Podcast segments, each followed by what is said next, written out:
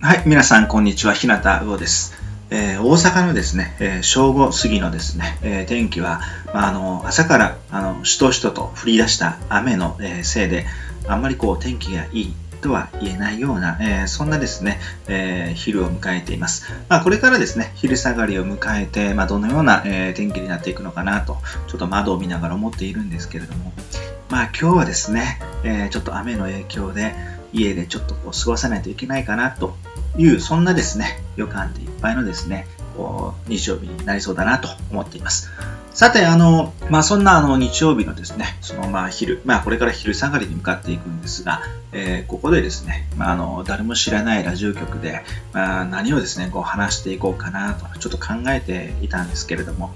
あのまあ、えー、ラジオをですね、こう聞いていただいている方は、えー、まあ僕自身がですね、あの、まあいろんな、えー、まあ活動をですね、個人の趣味の範囲の中でこうやっているということは、あの非常にこう、よくわかっていらっしゃる方が多いんじゃないかなと思うんですけれども、まあその中にですね、えー、ウェブ小説という、まあ僕の、えー、分野がありまして、まあ、あの、角川さんがですね、えー、主催しているウェブ小説がありまして、まあ、それがあの、書くものというんですけれども、えー、そちらでですね、あの、まあ、自主企画をですね、ちょっとあの、しまして、そのお話をですね、ちょっとさせていただけたらいいなと思っています。あの、この角読むさんの、えー、ウェブ小説のこのコンテンツはですね、まあ、あのいろんなあのウェブ、えー、小説コンテンツがあるんですけど、まあ、あの、この中で唯一この特色というか個性としてはですね、この自主企画というのをですね、こう参加している、まあ、一人一人の、まあ、作家様がですね、あの、こう、企画、立ち上げができると。でそれはある一定の期間中にですね、まあ、例えば、こういう小説が読みたいよとか、こういう分野が集まってほしいなとか、まあ本当にあの、えー、別にこのプロではない、その、まあ、職業作家さんではない方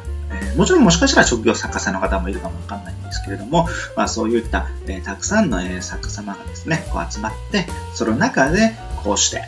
こう作品のですね、こう企画をするということができるんですね。でその中で僕もですね、こういろいろな企画をさせていただいてはいるんですけれども、えー、実はちょっとあの昨今ですね、えー、一番最近にあったのがですね、児童文学をですね、ちょっと集めるというですね、そういうですね、企画をちょっとさせていただきました。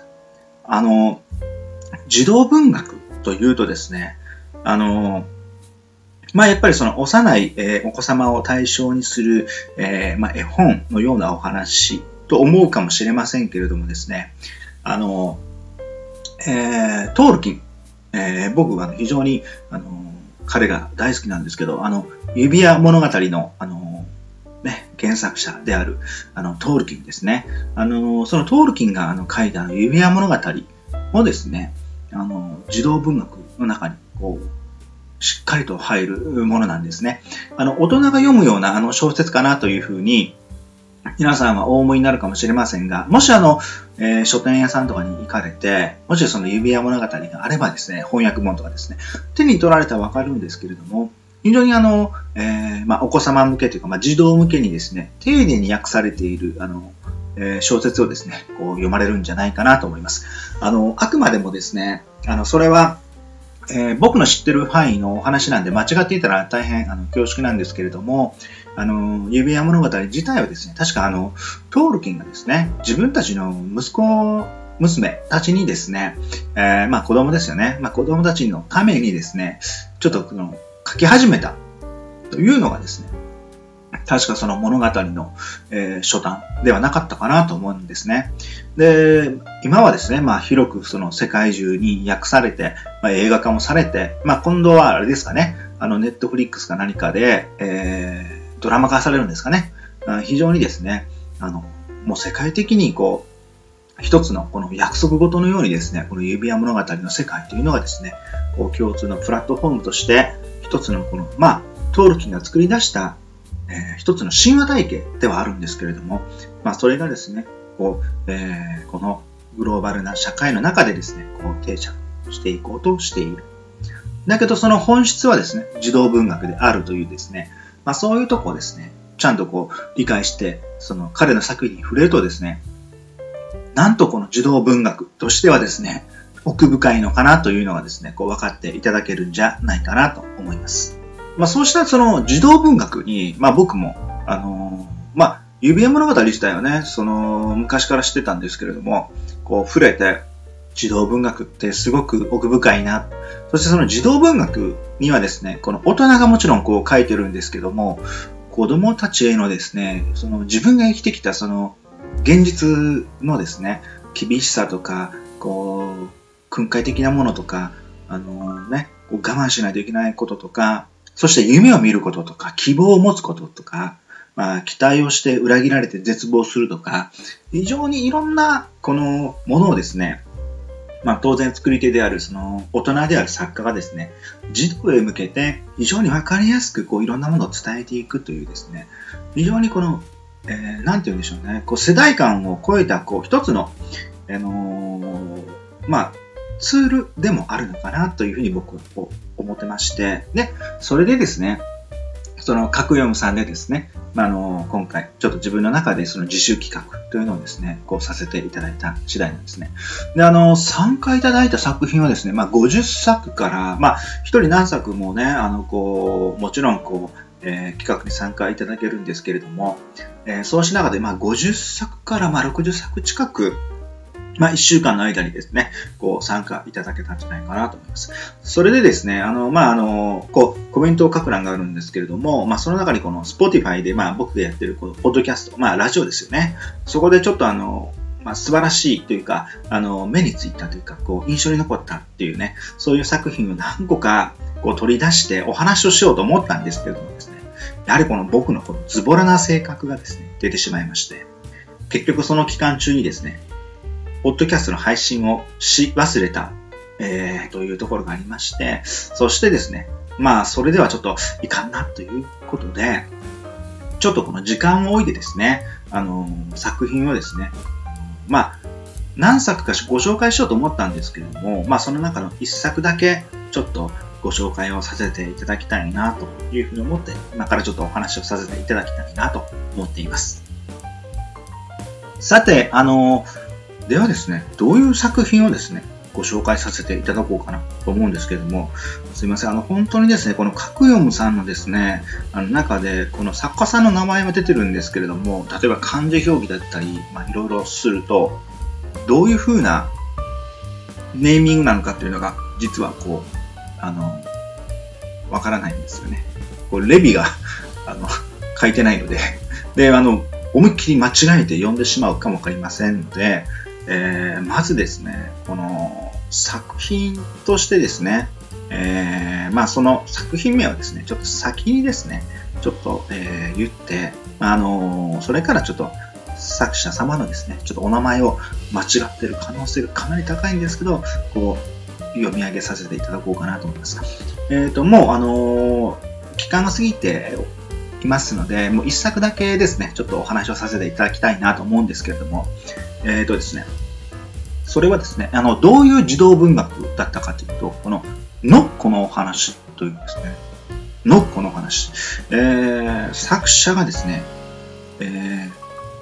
ー、ママ子さんというんでしょうか。朝、朝子さんっていうんでしょうかね。あの、朝っていう感じに、このね、続くのって書いて、こうとかもですね、朝子さんでしょうね。まあ、あの、すいません。本当にですね、こう、間違えて読んでる可能性はあるんですけれども、あの、本当に申し訳ないなと思います。さて、あの、まあ、僕自身がこの作品を読んでですね、えー、この、えー、それでは今、まあ、あさこさん、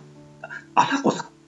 ママこさん、ちょっとわかりません。一番、えー、響きが良かったので、ママこさんにしておきましょうかね。これはママこさんの方にですね、こう書いたコメント、まあ、応援コメントなんですけども、あのまずこの作品を読んだときに、非常にあの、日本のですね、あの、つまり、あの、風の又三郎かな？そういったその、なんて言うんでしょう？子供の頃、まあ、あの、に信じていたもの。あの、それをですね、こう、新しくこう、多分創作して作り上げられたのか、もしくは何か、その、いろんなものをですね、あの、日本のその、えー、民話とか伝説に残っているいろんなものをかき集められて、その、えー、ノッコという存在を作られたのかもわからないんですけれども、えー、そのですね、のっこさんが、あのまあ、えー、主人公の前に現れて、こういうふうなことをしでかしていく。そして最後にこうなっていく。というお話なんですけれどもですね。えー、まあ僕が書いたコメントとしてはですね、やはりこの日本にいるその座敷わらしも含めて、この科学というものは非常に便利で、いろんなもの、わからないものをですね、わかるというふうに変えていったり、その、なんて言うんでしょう。まあ、あの、情報が溢れているこのインターネットの時代ではですね、まあ、情報が溢れているという言い方もあれなんですけれども、わからないことがもう残されていないんじゃないかという時代に今なってきている。ただ、人々のそのほんの30年前、40年前にはですね、人々の心の中にはこういった存在は生きていましたね。というのをですね、こう、リマインドさせてくれる、とても素晴らしい児童文学だったなと思います。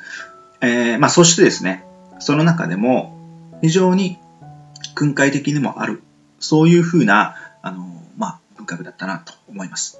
あのコメントをですね、えー、読み上げていくと、まあ、追いかけて、えー、消えていく存在。そう、日本にはですね、そうした存在が都会にもいましたが、やがて、えー、消えてしまったようです。それは人間の心の中に住んでいた存在だったのですが、いつの頃からかそれらは消えてしまった。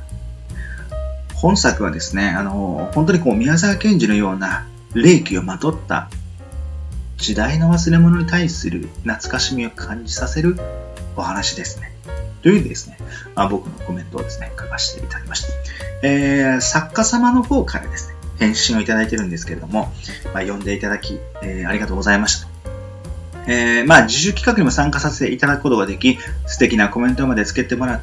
て嬉しいですと。えー、ちょっと企画に合わないかなと思ったのですが、えー、たくさんのお話で参加してしまいましたと。え、児童文学が大好きなんです。えこう、にっこりマークがね、入ってるんですけども。まあ、他にもですね、こう、この作品に対するこの、え応援コメントというのがありまして、そこでですね、えちゃんとですね、あの、ノッコの伝説というのがあるんですけど、それはお分かりかもしれませんが、あの、座敷わらしやいろんなお話の寄せ集めですというふうに書いてあるんですね。えー、まあ、そういうところで、あのまあ、創作の、えー、民話伝承的な、えー、民族的な説話集というか、まあ、お話に近い作品だったかなと思います。えー、本文そのもの自体はですね、こう、まあ、あらすじをですね、こう読ませていただきたいなとも思うんですけれども、ぜひですね、この格読む、このページにですね、アクセスしていただいてですね、そして、えーまあ、ぜひ、この素敵な児童文学の一冊にですね、ま、触れていただきたいということで、ちょっとあらすじはですね、ちょっと喋らないまま伏せておいた方がいいのかなと思って、今回はですね、あの、作者名様と、えー、その作品の、えー、タイトルですね、とご紹介するという形にしようかなと思います。さて、あの、お話をですね、あの、まあ、実はあの、この、えー、ノッコの話というところで、実はあの、僕もですね、この、まあ、企画集であるので、自分もその、あの、児童文学、まあ、いくつか児童文学と自分が定義しているものはいくつか書いてるんですけど、新しく、えー、まあ、この期間中に書いて投稿しようと思いまして、まあ、一つ作品をですね、えー、作り上げて参加させていただきました。そのお話というのはですね、ヤゴロウ丼のお話という話なんですね。あの、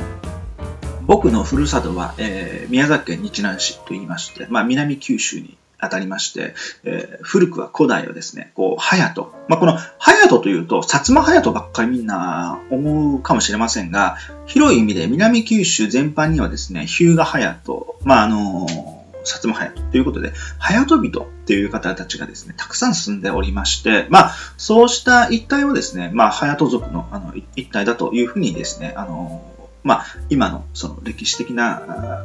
ことから見ればですね、そういうふうに、あの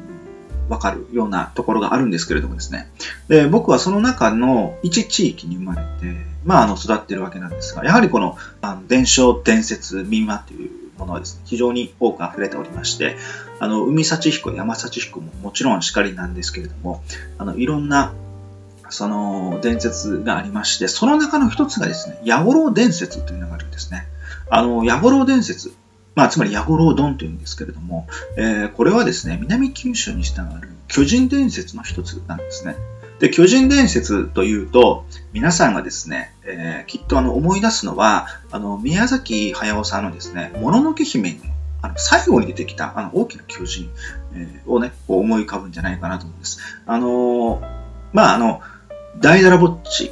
まあ、地域によっては、あの、いろんな呼び方があるそうですが、大々奉仕、つまり一寸法師の反対なんですけど、その大々奉仕という言葉が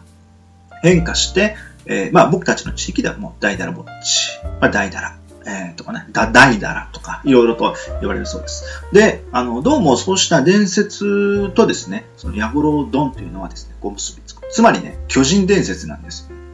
あの、僕が生まれたその日南市の帯にはですね、えー、まあ、田上八幡神宮というのがありまして、えー、そこにはですね、ヤゴロウさんっていう、その、えー、ヤゴロウドをですね、馬と祀っていまして、それが祭神になってるのかな。あの、非常にですね、あの、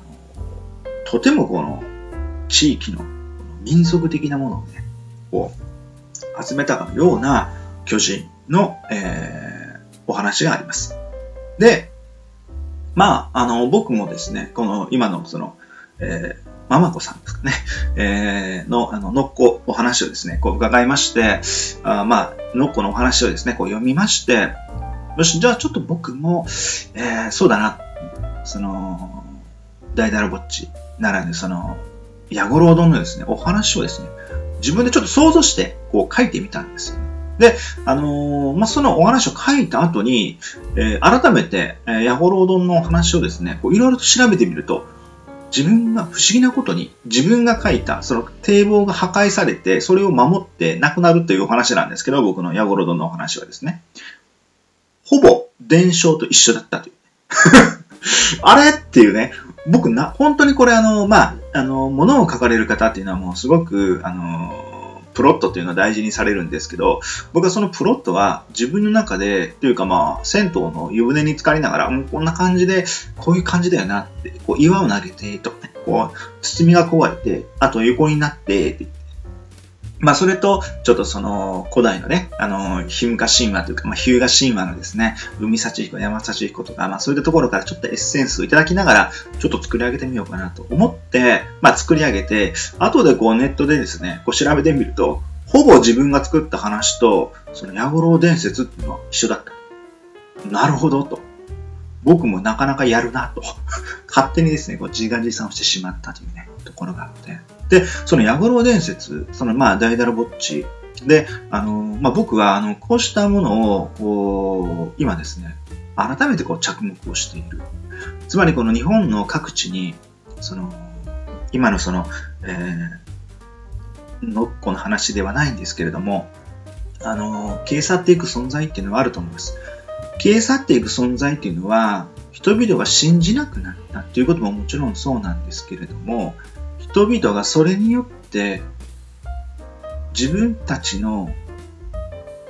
何て言うんでしょう、次の世代へ伝えていく訓戒的なものを必要としなかったという人間社会の大きな変化というのもやっぱりあるんじゃないかなと思います。それは人間の生活を支えるいろんな媒体がですね、やはり40年前から今とでは変わっているというのもですね、非常に大きな影響があるのかなと思います。まあ、国木田どっこさんとか、えー、南方熊楠さんとか、あの、本当にこう、いろんなその各地の伝承とかね、そういったものを掘り起こして民族学というね、一つのものをこう確立されているというのがですね、あると思うんですけれども、やはりそういったものもですね、やがてこの日本人の心の中からですね、受け入れていく存在なのかなというふうに、まあ、思うな、とね、こう、野暮労働の話を書きながらこう思ったんですよ。だからこそですね、今こう、僕はですね、今、今はですね、この、まあ、現在は、この大阪というね、何話にね、今日構えて住んでいるんですけれども、この何話においてもですね、いろんなお話っていうのが、まあ、図書館に行けばあるんですね。そういったものをですね、こう、改めてこう、要はあの、まあ、なんて言うんでしょう、カスタマイズ、ブラッシュアップっていう方がいいかもわかんないんですけども、そういったものをもう一度こう拾い上げてですね、できればですね、まあ、またもう一度この児童文学集というですね、この自主企画をするときにですね、あのこのポッドキャストを聞いていただいて、ああ、なるほど、そういうふうなあの作り方、想像の使い方、えー、あってもいいな。もしまた日向魚が何か企画したら参加してみたいなっていうふうにですね、思っていただけるためのね、準備期間を設けて、またこうやってみたいなというふうに思って次第です。まあそんなことをですね、ちょっとあの、ノッコのお話というですね、格読むのですね、こう自主企画に、え参加いただいた、え作者様のですね、えお話の流れからですね、ちょっとつらつらとここまで、まあだらだらとお話をしてみました。さて、えー、今日のですね、えー、誰も知らないラジオ局はですね、えー、まあ、このお話をですね、ちょっとして終わらせていただこうかなと思います。日曜日ではあります。桜も咲いて、え、本当にですね、これからいい、え、季節が巡ってくるじゃないかなと思っています。心もウキウキ、してくるとは思いますが、ただ一方で、大きな社会情勢を踏まえて、僕たちの生活というのはですね、まだまだこう先行きが、え不透明で不安というものしかないなというふうに感じないではいられません。まあ、そんな中でもですね、またあのー、僕のこのポッドキャストにですね、来ていただいて、ああ、こんなお話してくれてるんだというふうに思っていただければですね、ちょっとした、楽しみになってくれればいいかなという期待を込めつつですね、えー、今日の誰も知らないラジオ局を終わらせていただこうかなと思います。それではまた、えー、皆さんお会いします。日向魚でした。